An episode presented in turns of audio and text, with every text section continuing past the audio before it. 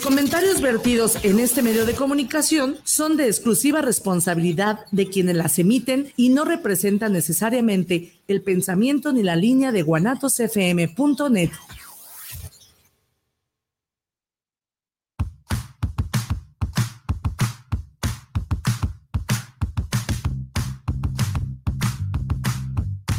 Es momento de enterarte de arte, música y entrevistas. Estás en charlas entre tú y yo, con Mónica García y Miguel Hernández. Comenzamos.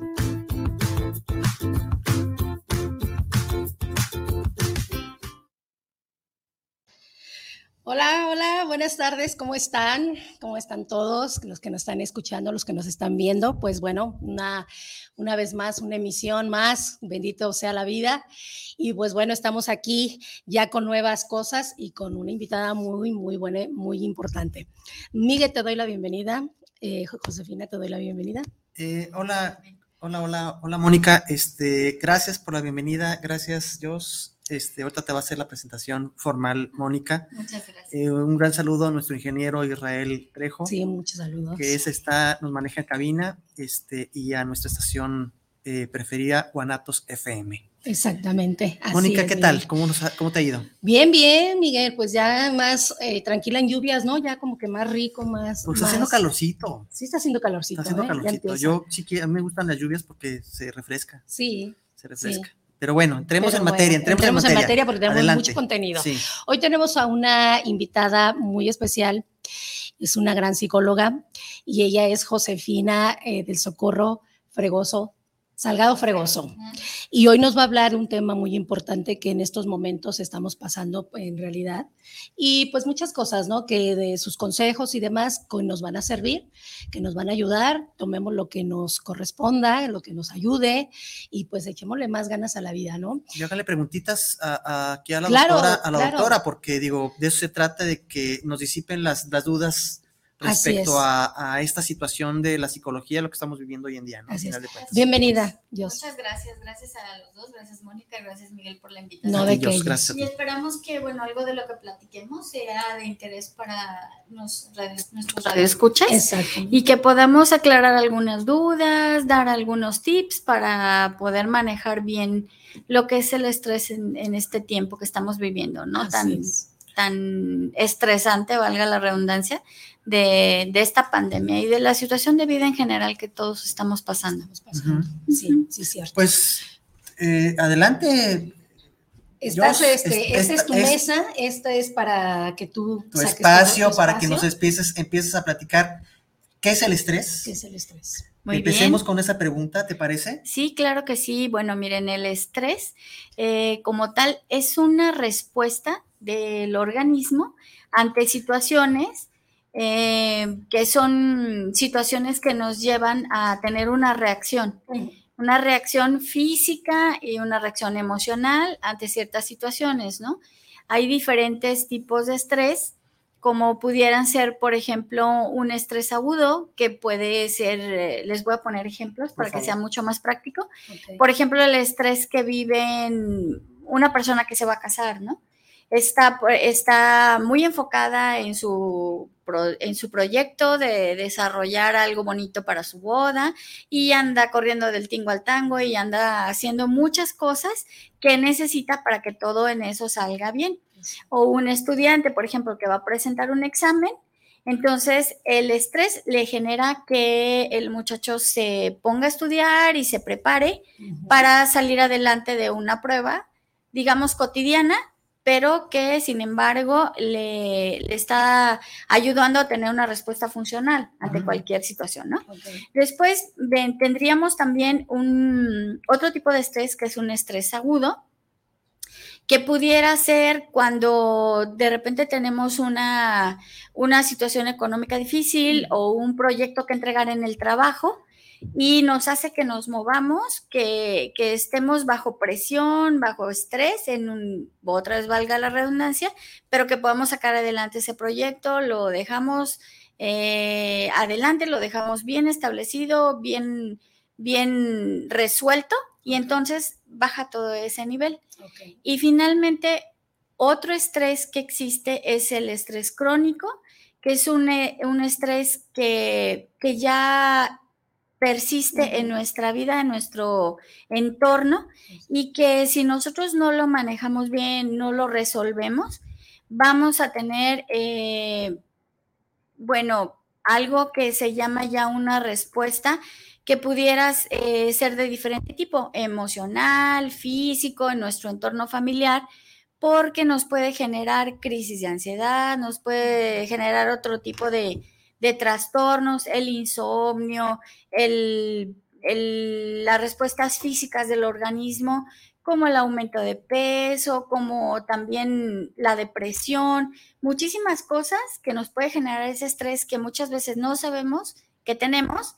Y entonces si no sabemos que lo tenemos o no lo identificamos, pues no lo sabemos manejar. Claro. ¿Verdad? Sí, sí, Eso sería básicamente lo que es el estrés y es, es interesante que la gente sepa diferenciarlos y sobre todo que conozca qué es esto, porque es muy cotidiano decir, es que estoy estresada, es que eh, traigo mucha presión, pero no estás identificando exactamente qué es este, esta problemática.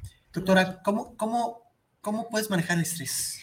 Mira, el estrés se puede manejar de diferentes formas. Recordemos que, que nosotros como seres humanos o como seres vivos, somos seres que estamos enfocados en tres esferas, ¿no? Nosotros somos un ente biológico porque somos un cuerpo, que tenemos vida y que nos relacionamos, ¿no? Exacto. En esas relaciones somos sociales también. Entonces, eh, un ser humano pues no podría, digamos que sobre, sí puede sobrevivir, pero no, no vivir de la mejor manera si no tienes una buena relación con tu entorno, con las demás personas o con las actividades que desempeñas. Y finalmente también somos seres que tenemos una psiquis, tenemos un cerebro, ese cerebro genera emociones, pensamientos que van directamente relacionados con nuestro cuerpo físico y con la, el entorno social en que vivimos o el entorno cultural. Entonces, habría que buscar a mi manera de ver, no sé ustedes qué piensen, una, una relación armoniosa entre estos tres áreas del ser humano, ¿no? Entre estas tres, tres esferas que son la física, la biológica y la social. Así es. ¿Verdad?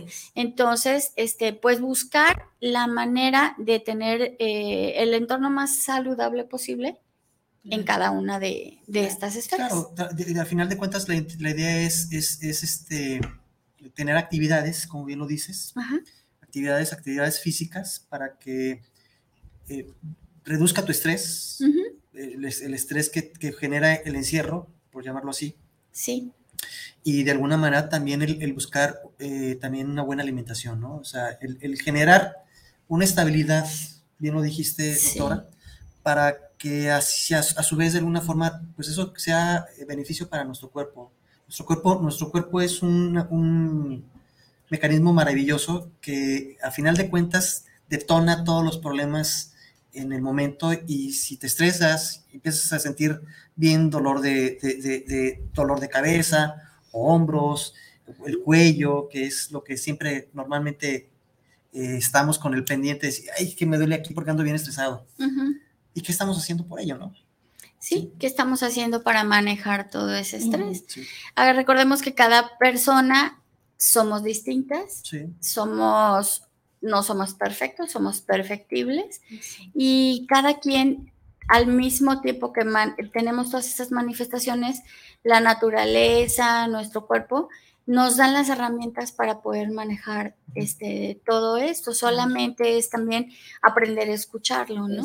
Aprender a escuchar porque cuando nosotros tenemos emociones que están fuera de control eh, o situaciones de comportamiento, situaciones que nos llevan a los límites, el cuerpo manifiesta todas estas emociones, es decir, las somatiza nos da síntomas.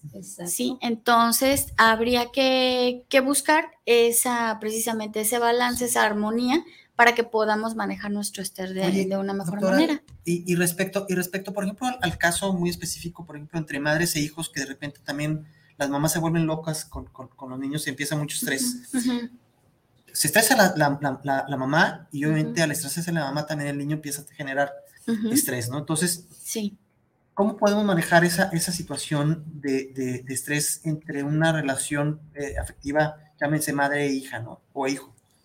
Mira, yo pienso que el, el hecho de que nosotros seamos capaces de, de adquirir hábitos o de tener buenos hábitos en, nuestra, en nuestra familia, en nuestro entorno, nos ayuda a que los niños también los tengan. Si nosotros, acuérdense que un hogar caótico genera una mente caótica.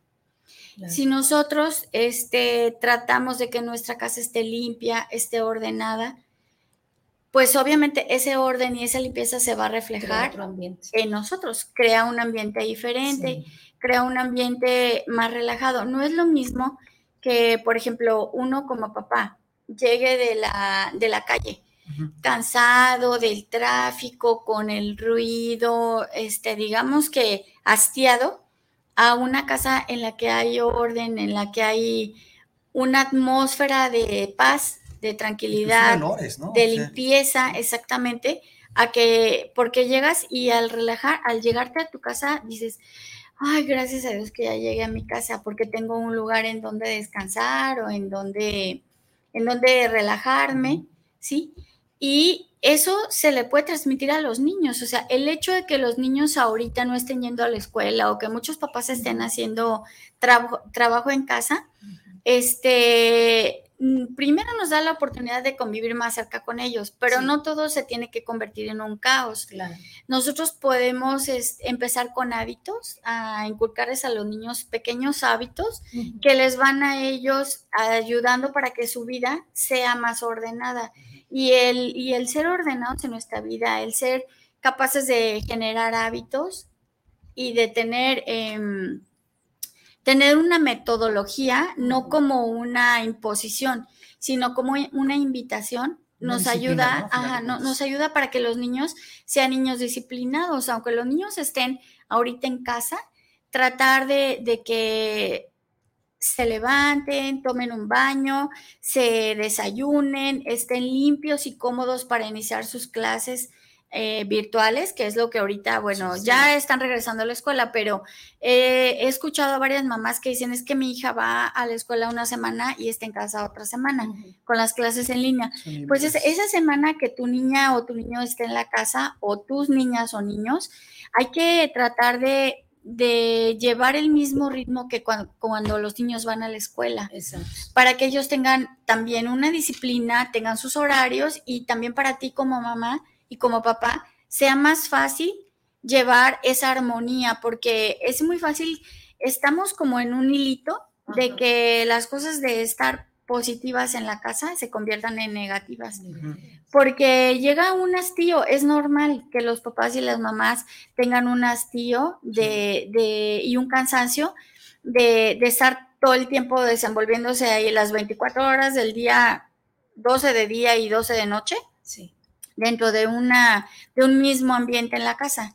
Entonces, también en la medida que uno como papá o como adulto pueda tener hábitos de higiene mental, eso nos va a ayudar para que los niños también los tengan y sea más llevadera la relación en la familia, más armoniosa. Eso, es importante, Jos, pero eh, normalmente los adultos no tenemos como esa capacidad porque tantito ya tenemos un problema y, empezamos con ese estrés, ¿no? Ya sea en el trabajo, ya sea donde tú vayas a, la calle, regresas con ese estrés y, por ejemplo, si contaminas a los más pequeños o a los hijos adolescentes, que es lo que te dicen, ay, para tu carro o cosas así. Pues empiezas a gritonear. ¿Cómo, ¿Cómo le haces ahí? por ejemplo, para, la que, para que la gente funcione, sea funcional en la cuestión de que la mente esté tranquila. Por, eso que estamos viviendo ellos es, es, difícil. Es que es muy difícil. Fíjate que es de repente el, el hecho de que nosotros estamos acostumbrados a la libertad. Y la libertad es algo que yo te aseguro que muchos no valorábamos. Exacto. Hasta de un año y medio para acá, año y cachito de meses que viene dándose el, el, desarrollo de esta pandemia que, bueno, nos, nos cambió la vida, porque esa es la verdad, nos cambió la vida, nos cambió nuestros hábitos, nos cambió nuestra manera de trabajar, nuestra manera de relacionarnos con las demás personas, este, nos quitó la cercanía. Nos quitó la cercanía, exactamente. Pero creo que habría que tratar de transformar el, el, la apreciación de lo que son estos cambios que hemos tenido. Por ejemplo, si yo me pongo a pensar, es que esta condenada pandemia me quitó mis relaciones con mis amigos, ok, pero también puedes enfocarte a que, o con tu familia, puedes enfocarte a ver el lado positivo, ¿no? Creo que el buscar el lado positivo siempre en las cosas es muy importante, porque no es lo mismo pensar esto que te comento, a pensar, este, ok, tengo que estar encerrado, pero este encierro está ayudándome a proteger a los que más amo. Exacto. Está ayudándome a proteger a mi familia, está ayudando a proteger a mis amigos. Y bueno, todo se tiene que acabar en un determinado momento, ¿no? Ahí afortunadamente parece que está habiendo un buen desarrollo con esto. La, los países a lo mejor no hemos podido solucionar, pero hemos estado aprendiendo a manejar de una mejor manera estas situaciones.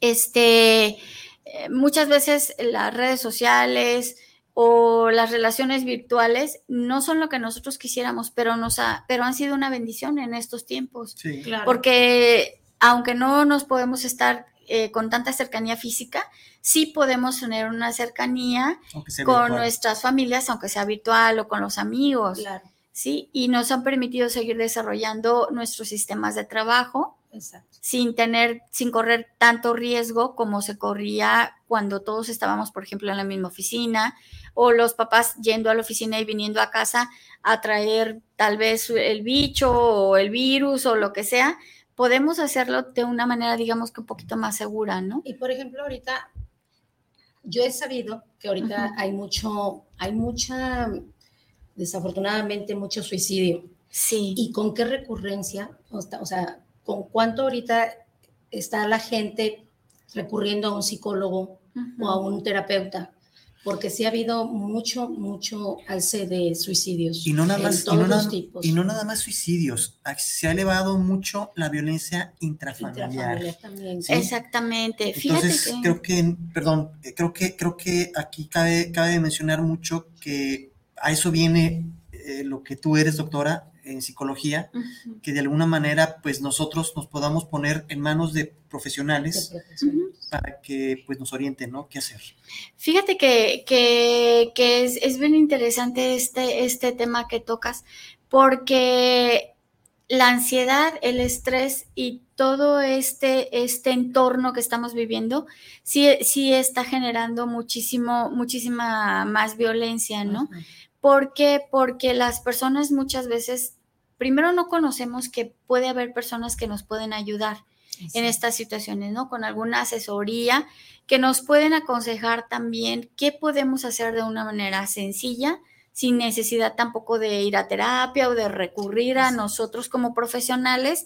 Si tú no tienes de repente los recursos o no tienes al alcance alguien que te pueda asesorar este, cara a cara, uh -huh. puedes conseguirlo de manera virtual. Okay. O sea, nosotros, yo he estado trabajando con muchísimos pacientes, pero la cuestión es que sepas que existe el apoyo y Exacto. dos, que lo busques. Así es. Sí, porque muchas veces creemos que nosotros solitos podemos resolver todas las situaciones sí. y no es así. Es que no nada más es eso, eh, uh -huh. doctora. También muchas personas eh, o muchos tenemos, eh, tenemos la, la, idea de decir, híjole, pues no tengo el recurso, me va a salir carísimo, no uh -huh. tengo los medios para, para poderlo hacer.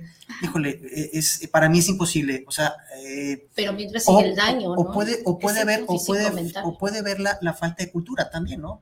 Sí, muchas veces este, pueden existir todos esos factores, pero lo importante es, te digo, buscar la ayuda. Sí. Si tú la buscas, te aseguro que hay miles de maneras de, de recibir el apoyo que tú necesitas. Uh -huh. Sí, y muchas veces eh, un teléfono celular, por ejemplo, lo tienen muchas personas, la mayoría de las personas lo tenemos. Claro. Y es tan sencillo como, como buscar algo de información, algo de orientación, simplemente en la internet. Muchas veces hay que tener mucho cuidado también de checar qué es lo que estamos eh, viendo y cuál es la información que estamos recibiendo. Uh -huh. Tratar de hacer diferencias, de analizar qué información sí creo a mi manera de pensar que me está funcionando o que me puede servir y qué información solamente es una tendencia, ¿sí?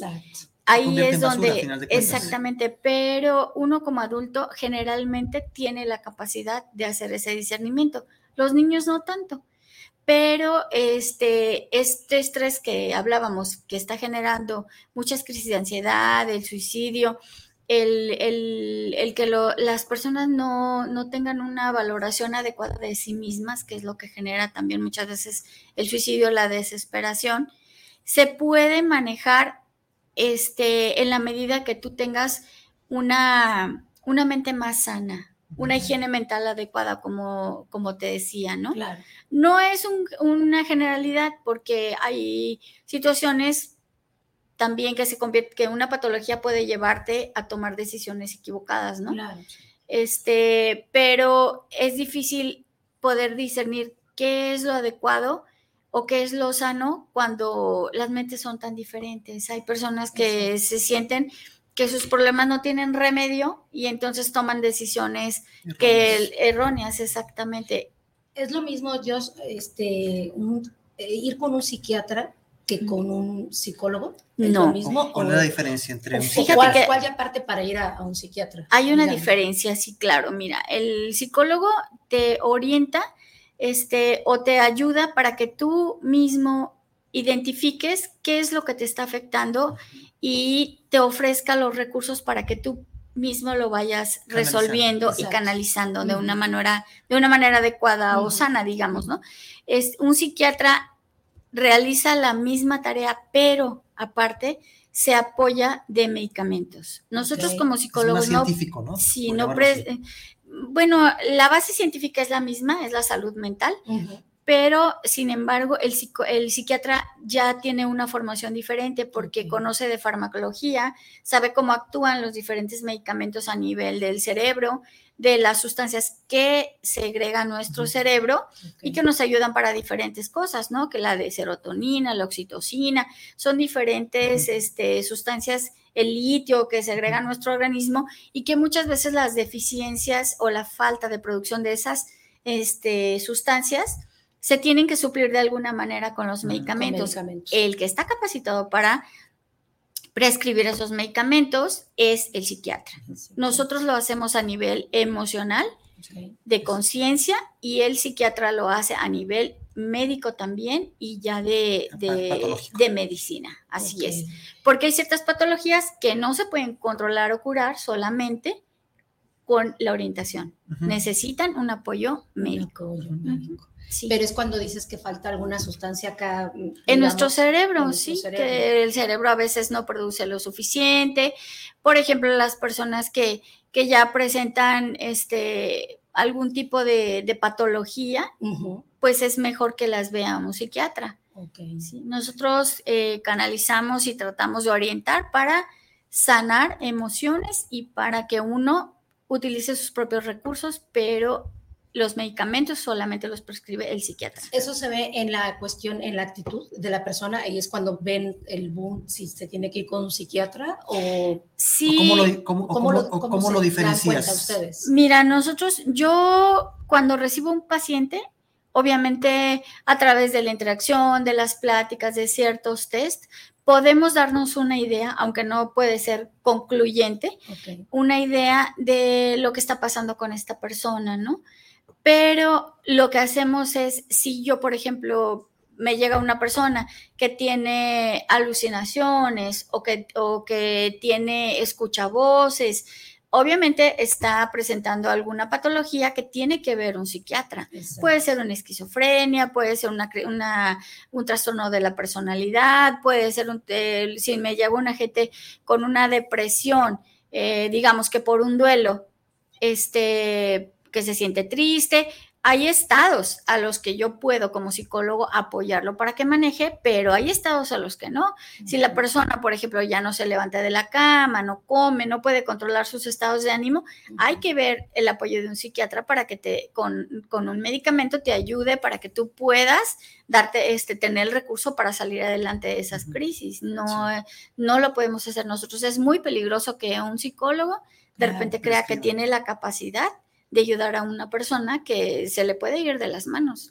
También de qué bueno, qué bueno que tocaste el tema de, la depresión, porque también es muy dado eh, hoy en día, en esta pandemia, las depresiones. Así es. Las depresiones, y no nada más las depresiones por, por cuestiones personales, sino las depresiones generales. Hablo de por falta de economía, por, por alimento, por, la, por el distanciamiento social. social. Sí. Están muriendo ahorita los, los, o por los familiares. Los familiares. Exactamente. Si, si te fijas, también este, la depresión se puede generar por muchas situaciones. Tú las estás comentando.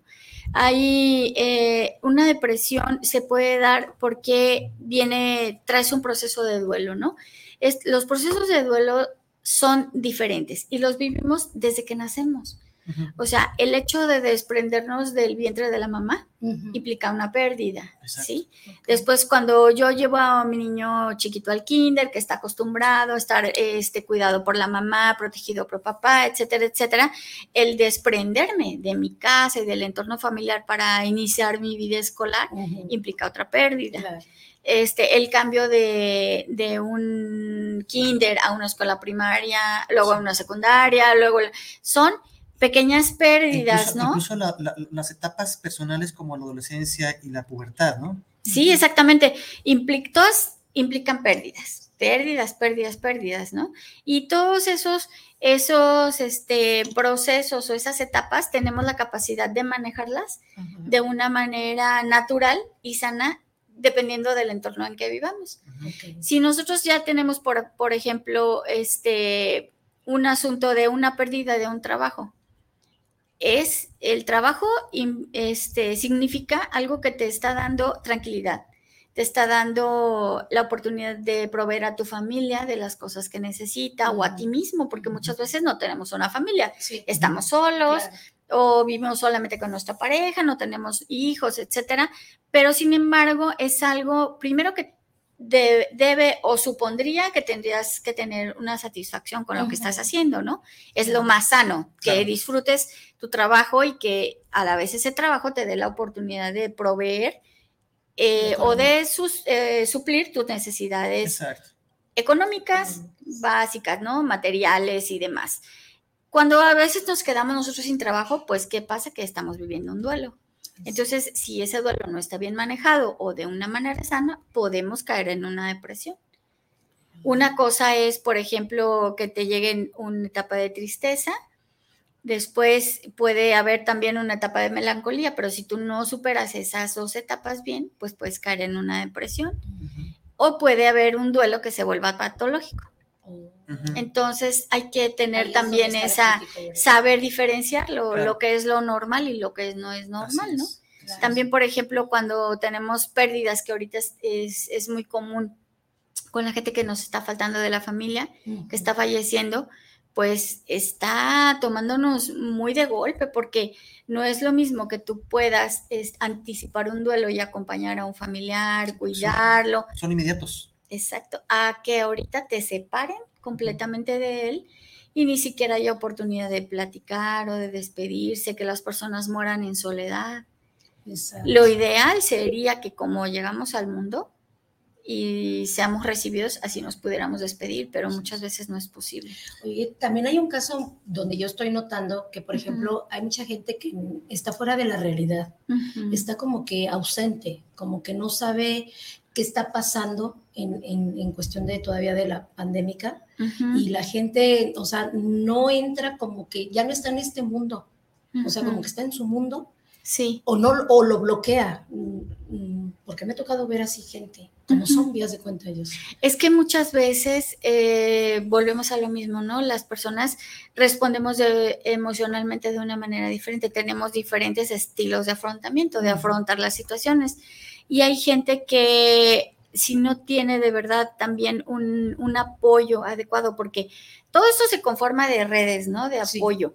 Tu familia, tu pareja, la gente con la que trabajas, tus hijos.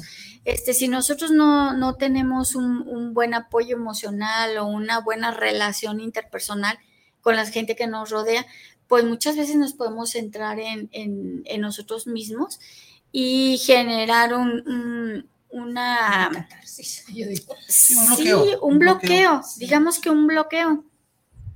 Este, y no, y no dejamos eh, que, que me entren los, los estímulos externos. Entonces, sí hay mucha gente que está presentando esto, pero siento que por lo mismo, porque no se está dando la oportunidad, porque no tiene la oportunidad de tener una inter- una interacción armónica sana con el esposo, por ejemplo, cuando ya son, que son papás, que tenemos hijos, y caer en ese tipo de depresión, de estrés, y que, bueno, no lo saben manejar pues nuestros, nuestros hijos, ¿no? Digamos, O, o nosotros mismos como que padres, tanto ¿no? daño también les ponemos a ellos, ¿no? Les damos a ellos. O nosotros, Fíjate que no- sí. o nosotros mismos como padres, que no sabemos cómo, cómo encauzar a nuestros hijos cuando, cuando vemos, como bien lo dijiste, eh, doctora, eh, en un estado depresivo, Donde lo ves eh, acostado todo el tiempo, donde lo ves este, pues quejándose o, eh, O con o- los o- con los, con juegos, los videojuegos o, los, o esos aparatitos que, que vinieron, vinieron a cambiarles la vida a ellos y a nosotros también que yo no digo que sea mala la tecnología, pero está mal encausada en muchas, en, en la mayoría de las, de la, de, los sobre, usos, to- sí. sobre todo los niños, los niños, ¿no? Fíjate que yo sí, yo siento que el, el hecho de que, como dices, bien dices, el aparatito vino a cambiarnos la vida, para nosotros eh, el celular es una, una herramienta que nos ha facilitado mucho la vida, aunque también nos ha quitado parte de, Sí. ¿no? Este, pero a los jóvenes, para ellos, los videojuegos y los celulares se están convirtiendo en su vida. En su vida. Así es. Entonces ahí creo que tenemos un, un- gran un problema, gran ¿no? problema, así como tenemos ventajas porque nos han facilitado muchísimo la comunicación, como te decía, en esta pandemia, bueno, ha sido una bendición en muchos sentidos. Sí. También hay que saber, creo que dosificar o que enseñarlos, más bien enseñarlos el correcto uso de, de lo que viene a ser el celular, ¿no? Lo que para mí es correcto, tal vez para ti no lo sea tanto, o para ti, Miguel Exacto. pero sí creo que deber- deberemos de priorizar o privilegiar el contacto humano y social antes que el virtual. Sí. Totalmente de acuerdo contigo. Entonces, este, me parece que sí es muy importante enseñar a los niños desde pequeños, ¿no? Es que se ha perdido eso, eh, realmente se ha perdido la socialidad. Entre, entre- de hecho, inclusive a la hora de la comida, si te Ujú. pones a ver, se sientan, se sienta la familia y todos con el celular en la mano, ¿sí? Y, y- y no estás platicando, todos están con el celular. Sí, O sea, es, es, es tan feo ver ese tipo de escenarios donde tú dices, ¿cómo es posible O sea, que ya, ya, un que ya no, que ya no, Sí. que no, que ya no es siquiera este Hay una interacción, interacción entre, una entre la familia, convivencia, una sí. convivencia, oye, ¿cómo te fue? ¿Qué hiciste? Platícame, este, la mamá, este, pues eh, comentando el- lo que, lo que hizo o lo que preparó la comida, el niño saliendo de- de- del colegio, y me, me fue muy bien. O sea, ya no existe eso. Ahora todo es aquí. Casi, casi la mamá le está preguntando, teniendo al hijo enfrente, ¿no? Por, por, por chat, ¿no? Sí, ¿Cómo te fue, hijo? ¿Me das una Sí. ¿Cómo te fue, hijo? Sí, platícame. todo se maneja en, en- ese sentido. Pero fíjate que creo que hay cosas muy sencillas que podemos nosotros como adultos o como papás empezar a implementar en los niños, ¿no?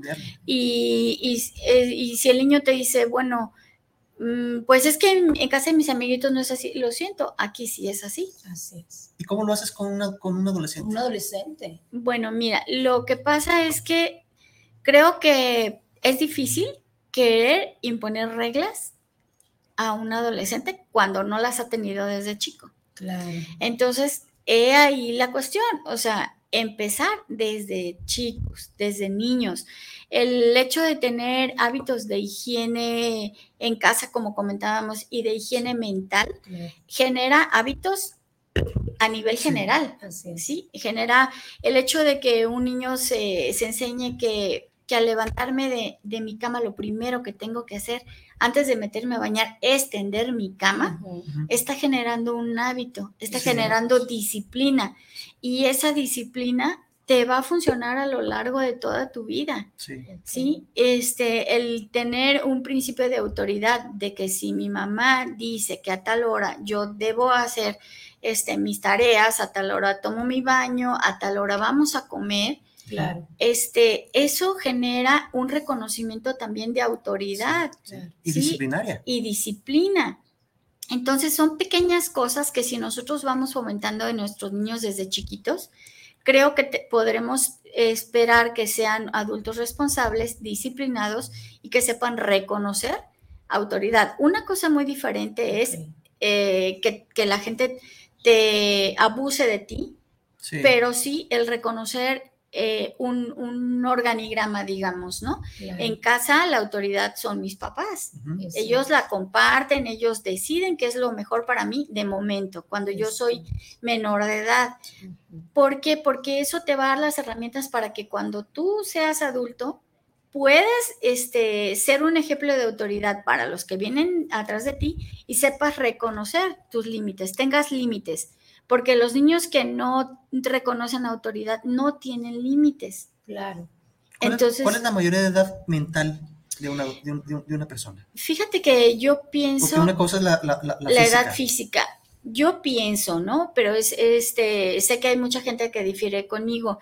Yo pienso que una mayoría de edad física, digamos, como lo re- se reconoce, por ejemplo, aquí, es de 18 años, ¿no? Cuando se supone que físicamente el cuerpo está ya Desarrollado.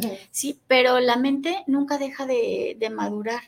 Yo pienso que, que una persona que ya tiene capacidad de tomar decisiones más adultas, no digo que los jóvenes no las tengan, para mí es como a los 21 años. Yo también siento, y es una percepción muy personal, que el carácter de un niño, los hábitos, se están formados durante los primeros 5 o 6 años de edad. Sí. ¿sí? Un niño que tiene buenos hábitos a esa edad y obviamente va a tener más facilidad para tener una madurez en todos los sentidos. Ajá. Sí. Y eso que se aprende desde chiquitos ya no se les olvida. Exacto, Es difícil que se les olvide. exacto. Los niños ven el entorno y van desarrollando y van tomando como cotidianos esos hábitos, buenos hábitos que pudiéramos ofrecerles. Entonces, eh, a un adolescente es muy complicado el, el- el- el- el, pues el reguiarlos o el guiarlos, porque no han tenido guía realmente en base a, Si no a, cambiar, a cambiar, a cambiar, a cambiar eh, su sistema de vida. Me refiero a lo familiar, por las Ujú, cuestiones tecnológicas, no tanto por, por, por otra situación, sino para que exista esa, esa dualidad de entre padres e hijos o entre familia común y corriente, no aparatos encima de la mesa, ¿no? Bueno, mira, lo que O pasa es reglas, que, que también este, tú puedes poner reglas, pero te puedes apoyar también de, de una negociación, ¿sí? Tú sí. puedes, o sea, es muy difícil imponer reglas en un adolescente, pero es, creo que mucho más cordial hacer una negociación. ¿Qué te parece si, si en vez de esto, esto? ¿Qué te parece si, si en cambio de, a cambio de esto hacemos aquello? Sí. Es, es también, A, a pues, mí se me había ocurrido, perdón por la interrupción, a mí se me ocurrió, el- ha ocurrido algo muy simple, decir, a la hora de la mesa no va a haber celulares. Y hablo general, hablo padres, hijos, ¿sí? Vamos a interactuar como familia, sin Ajá. aparatos, ¿sí? sí, de alguna forma no es una regla, no es una regla muy marcada porque pues vas a interactuar, es- estás comiendo o estás en tus alimentos y de alguna forma empiezas a generar una interacción eh, mucho más cordial con tu familia. sí, Y creo que si empiezas a tomar ese tipo de actitudes o, o empieza el adolescente a decir, ok, me gustó, la, me gustó la iniciativa de mi mamá o de mi papá o de mis papás en general, empezar a ir tomando iniciativas similares. El día que salgamos en familia, vamos a dejar celulares. ¿sí? O sea, eh, eh, o proponer, ¿sí? Van a ser eh, a la semana dos horas eh, de convivencia familiar sin nada de, cuestiones electrónicas. ¿sí? Fíjate que sí, lo que pasa es que muchas veces es difícil porque también influyen mucho los amiguitos, por ejemplo, de los es. adolescentes. Sí, están, quieren estar conectados en el celular todo el santo día. Oh, pero yo, yo sí siento que, que puede haber espacios y sobre todo eso que se ha perdido tanto. La convivencia durante los alimentos es muy bonita y genera eh, mucha empatía en la familia cuando se sabe hacer, pero no cuando se impone. Así es. Sí, entonces también nosotros como papás, bueno, tratar de estimular a los chicos o a los chavos con eso, ¿no? O sea, preguntarles cómo te fue en la escuela, qué hicieron de nuevo hoy, este, oye, si sabes que tiene amigos muy cercanos y, fulanita, ¿cómo, cómo ha estado? ¿Cómo les va en la escuela? ¿Qué aprendieron de nuevo? Este, tratar de, hacer actividades, pequeñas actividades en familia que puedan resultar en algo positivo, ¿no? Por ejemplo, si, si de todas maneras vas a estar en la casa encerrado y vas a, a meterte en la tele, bueno, pues hacer, por ejemplo, una dinámica de que hoy escoge una película fulanito, mañana la escoge su tanito, pasado lo escoge el papá, pasado lo escoge la mamá y generarles algo, ¿no? Algo, dinámicas sencillas. Exacto. Que, por ejemplo, que si vamos, va a ser la hora de la película, este, ¿qué se les antoja? Pues que unos dulcecitos o unas palomitas o simplemente unas tostaditas o papitas o qué sé yo, algo que, que está siendo otro problema por el encierro, la falta de actividad física, pero que sin embargo den la oportunidad de que haya un buen momento para la familia, ¿no? Y en la comida sería, sería lo mejor, ¿no? Que, que pudiéramos llevar a cabo esas dinámicas de, de convivencia, de plática, de interés, de conocimiento por los otros miembros de la familia, aunque muchas veces no es muy factible. Hay gente que trabaja fuera de casa todo el día, ahorita no tanto por el asunto de la pandemia, pero también eso ayuda a aliviar el estrés en la, en la familia, el tener relaciones armónicas o más sanas con los demás miembros de la misma. estoy, de acuerdo, estoy de acuerdo. Quiero mandar un saludito. El día de hoy está cumpliendo años un angelito que ya no está. Eh, le mandamos un gran saludo a nuestro querido amigo este, César Ramírez y a su señora esposa Abril.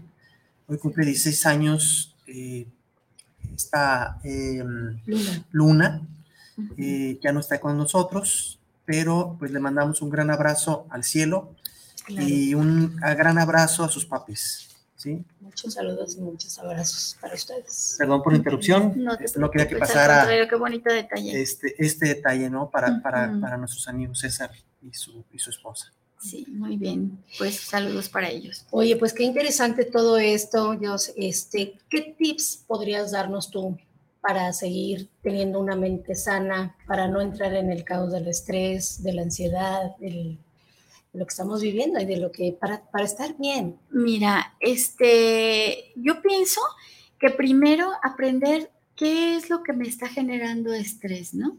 Cuando, no digamos un estrés funcional, sino qué tipo de pensamientos estoy yo registrando que me generan tanto estrés.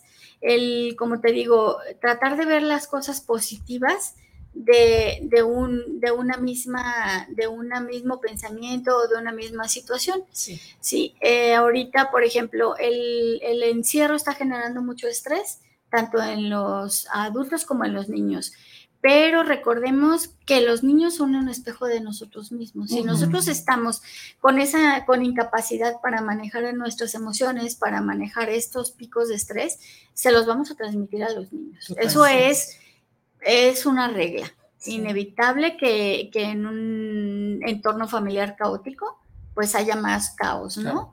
Este, entonces tratar, como te digo, de tener hábitos de higiene mental sería uno de los tips muy importante. el otro, tratar de fomentar las relaciones interpersonales que hemos estado hablando este, de una manera sana. Si no puedo ver, por ejemplo, a mis abuelitos eh, y, no solamente eh, tratar de hacer una llamada telefónica, tratar de hacer una videollamada. ¿Para qué? Para ver a las personas, para tener, aunque sea virtual, un contacto más cercano con, las personas, ¿no? Y aprovechar, en cierto modo, eh, lo que la tecnología nos está ofreciendo ahorita, ¿no? Tratarlo de, de tener de una manera más positiva. Luego, tener, reconocer que tenemos que tener una cierta capacidad de adaptación a todas las circunstancias. Exacto. ¿sí? No angustiarnos por lo que está sucediendo, no enojarnos por lo que está sucediendo, tratar de adaptarnos a los cambios significativos que está habiendo en nuestra vida, en nuestro entorno, en nuestras relaciones, en todo. Exacto. Sí, el tener esa capacidad de adaptación, el también tener tolerancia ser tolerantes ante las situaciones, que tratar de que no nos disparen, por ejemplo, eh, que ya vas manejando y ya se te cerró una persona. ¿sabes qué? O sea, déjalo pasar. Exacto. Así es. Esa persona está haciendo las cosas mal, eh, va a generar un accidente, va a generar, Hay que pero si tú la lo, tolerancia, ¿no? pero si tú lo dejas pasar, esa situación de estrés va a pasar. Exacto. Exacto. Pero hay que aprender a ser tolerantes, Sí. Así ¿sí? es. Eh, eso nos genera también mucha capacidad de adaptación, la tolerancia. Y también el, el ser empáticos, Sí. el establecer eh, una conexión con el otro. No podemos ponernos en, en el lugar del otro, porque no podemos. O sea, no podemos ocupar ni el cuerpo físico ni el lugar de otra persona, pero sí podemos tratar de abrirnos y entender qué es lo que está sucediendo con la otra persona. Exactamente. En esa, en esa medida que nosotros sepamos entender o comprender lo que está pasando con la otra persona, vamos a aprender a sobrellevar las situaciones de una manera más tranquila. Así es, Sí, exactamente. Eso nos puede ayudar mucho. Y luego, este, algo que para mí también es muy importante es dejar las cosas atrás, tratar de vivir el momento, aquí y ahora, ¿no? Disfrutar el día de hoy completo, empezando desde cero, eh, aprender a disfrutar los pequeños momentos, la convivencia familiar, la risa, Sí. es algo que nos ayuda a librarnos un Sí. poquito del estrés, ¿sí? Hay también muchas cosas, el, el dedicarte 10 minutos del día o 15 minutos para algo que pueda ser que es, tú consideras que es bueno para ti. Darte tu tiempo, 15 minutos, 10 minutos, si puedes media hora, qué bueno. Así es. Este, el salir, por ejemplo, a los niños les alivia mucho ahorita con su cubrebocas y todo, salir por lo menos a darle una vuelta a la manzana. Sí. Agarra a tus niños y ve a dar una caminada. El caminar es un, es un excelente ejercicio porque Sí. además de que te ayuda a activarte físicamente, oxigena el cerebro Así es. y te da tranquilidad. El respirar adecuadamente te da tranquilidad. Si tienes oportunidad, puedes este, hacer ejercicios de atención plena que te ayudan también con muy buenos ejercicios de respiración. No es necesario irte a tomar un curso de, de atención plena de mindfulness, ¿no? O sea, Sí. simplemente métete al internet, busca una pequeña meditación y antes de dormirte o antes de levantarte, trata de relajarte, trata de respirar bien y trata de llenarte con cosas positivas 5 o 10 minutos es. que te van a ayudar para que tengas una mejor actitud durante el día. Así es. Eso sería para mí algo muy interesante. Muy interesante. Hay un doctor este, que se llama Richard Davidson, Ajá. que trabajó mucho lo que es la, la conexión este, neuropsicológica. Ujú. Trabajó con muchos monjes budistas, etcétera, no porque yo me enfoque en ese tipo de corrientes, pero la verdad es que el hecho de que tú tengas una mente positiva, Positiva. tengas una atención plena, Sí, en lo que estás haciendo te genera una, una sensación de bienestar. Sí. Así es. Es buscar un poquito el, el estar bien, valga la redundancia, Sí. a través de lo que tengas a la mano, de los recursos que tengas a la mano. Es ¿sí? que ahora es eso, ¿verdad? Es estar bien. El bienestar es eso, es estar bien para que puedas seguir este, llevando que el día a día con una actitud posi- Positiva. positiva. sí, Tenemos unos mensajitos. Voy a ¿verdad, dar unos mensajitos. Me pongo mis lentes. Es, eh, nos manda Joel Navarrete, saludos para el programa desde la Ciudad de México, para los conductores y la invitada del día de hoy. Eh, para el día de hoy, la pandemia nos cambió nuestra forma de vivir, ¿verdad? Sí, así es. Y Adalberto Díaz, saludos al programa. Les escucho en mi carro, les quiero enviar un saludo. El encierro a muchos nos provocó ataques de ansiedad. Así, Así es. es. Tres, eh, Cristina González, saludos para charlas. Les escucho en Vallarta. Acabo de sincronizarlos. ¿Cuál es el tema de hoy? El estrés. El El estrés, estrés. Cristina, la depresión y que está Sí. muy interesante para que lo cheques después en tus redes. Y bueno, Y así lo que saludos, nos... y saludos también a Jimena Uribe, que también nos está viendo, nos manda saluditos. Ay, Saludos. saludos, saludos a la Saludos princesa. a todos. Pues mira qué, qué, qué, este, qué comunicación también nos dan las personas que, ah, también hay más, Sí, Hay más, este, hay más. del tema, que mira que sí sale. sí.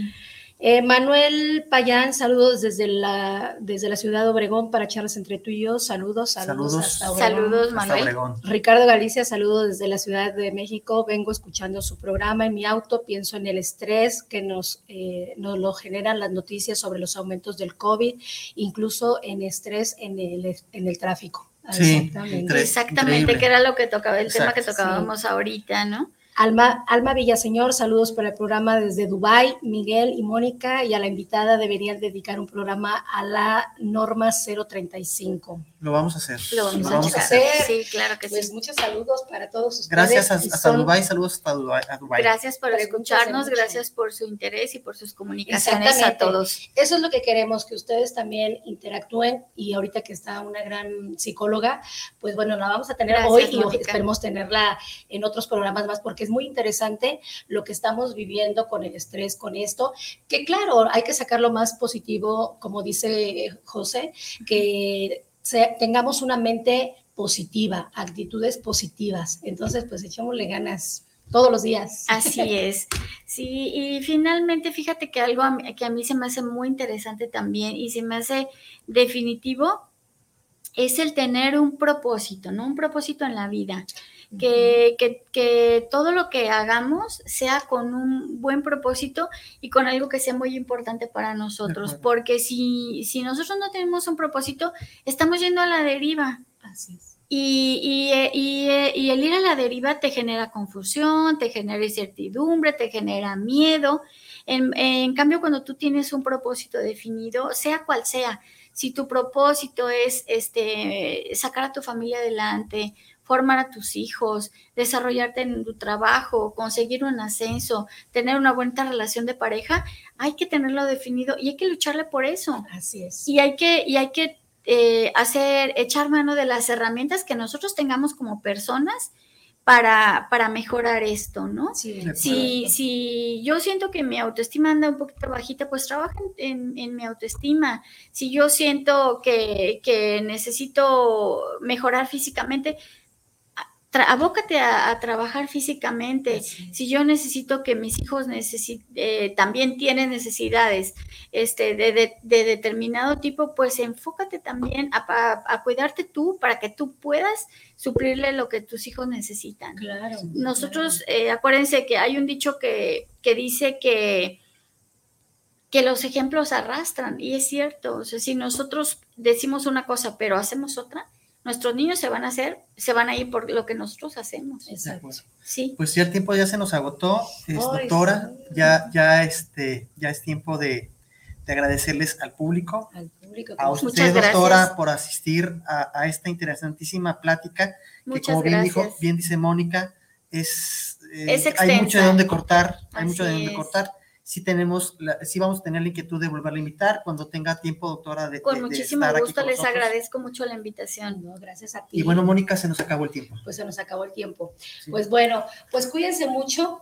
Desde ahorita pongan esa actitud positiva. Denle muchos likes, por favor. like. Sí. Véanos, escúchenos y nos vemos para el próximo La próxima miércoles. semana nos vemos. Saludos. Hasta Muchas luego, nos hasta vemos luego. pronto. Chao. Mil gracias. Hasta pronto. Hasta luego. Hasta luego. Gracias, mil Gracias. gracias.